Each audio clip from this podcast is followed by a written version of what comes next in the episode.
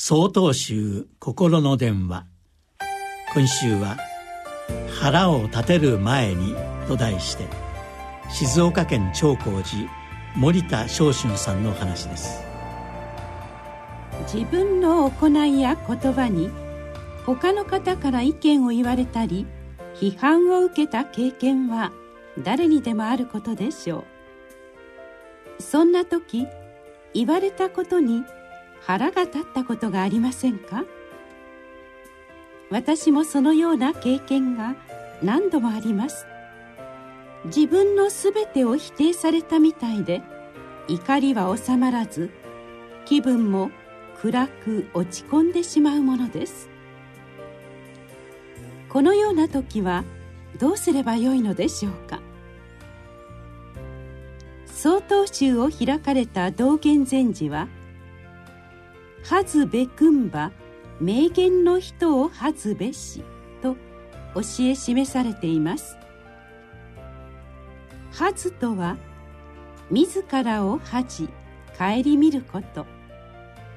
名言の人とは物の道理を見通せる人のことで。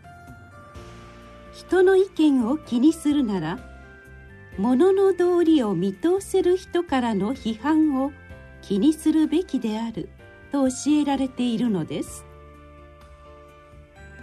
では物の道理を見通せる人とはどのような人のことでしょうか？尊敬している人のことでしょうか？信頼している友人のことでしょうか？それとも世間的に名の通った人のことでしょうか？違います。そのような人たちの意見には左右されがちですが名言の人とは特定の誰かのことではありません。意見の中身が物事の道理に沿っているのであればたとえ嫌いな人だとしてもその人こそが名言の人と言えるのです。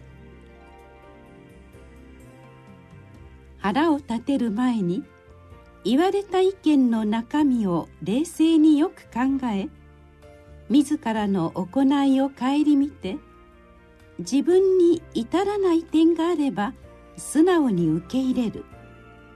そうでなければ言われたことは気にせず忘れればよいのです。人から意見され腹が立ちそうな時ぜひ道元禅師のこの教えを思い出してみてください。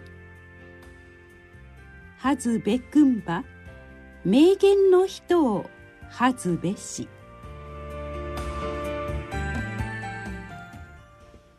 12月8日よりお話が変わります